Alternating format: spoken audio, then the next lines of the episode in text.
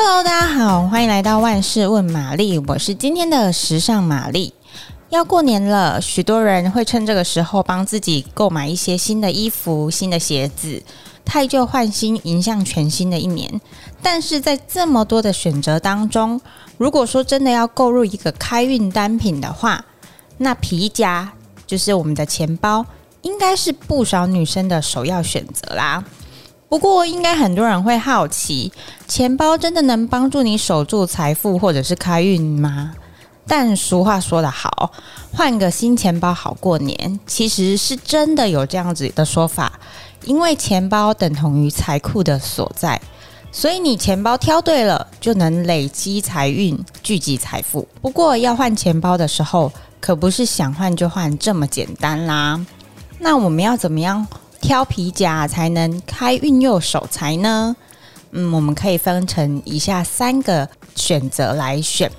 第一个，你要挑长夹还是短夹？以命理学来说，钱包最佳的选择当然是长夹。为什么？因为长夹可以把钞票完整的收入，它不会让你的钞票啊、你的那个纸币有任何的折损。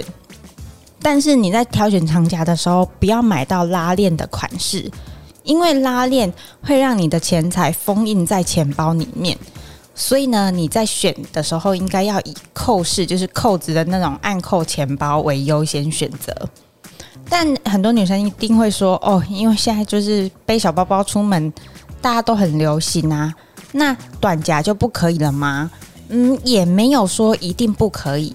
但是呢，如果你选择比较小的短夹，那你在收你的钞票的时候呢，你就尽量不要把它弄得皱巴巴的，或者是你在对折的时候要把它对折好。接下来呢，是公钱包跟母钱包。你们知道钱包有分公母吗？指的是钱包里面的那个皮革的那个隔层数量，你要自己数哦，就是放卡片的那些数一数。如果是奇数的话，就是公钱包，如果是夹层这样，你数一数是双数的话，那就是母钱包。公钱包跟母钱包哪个好？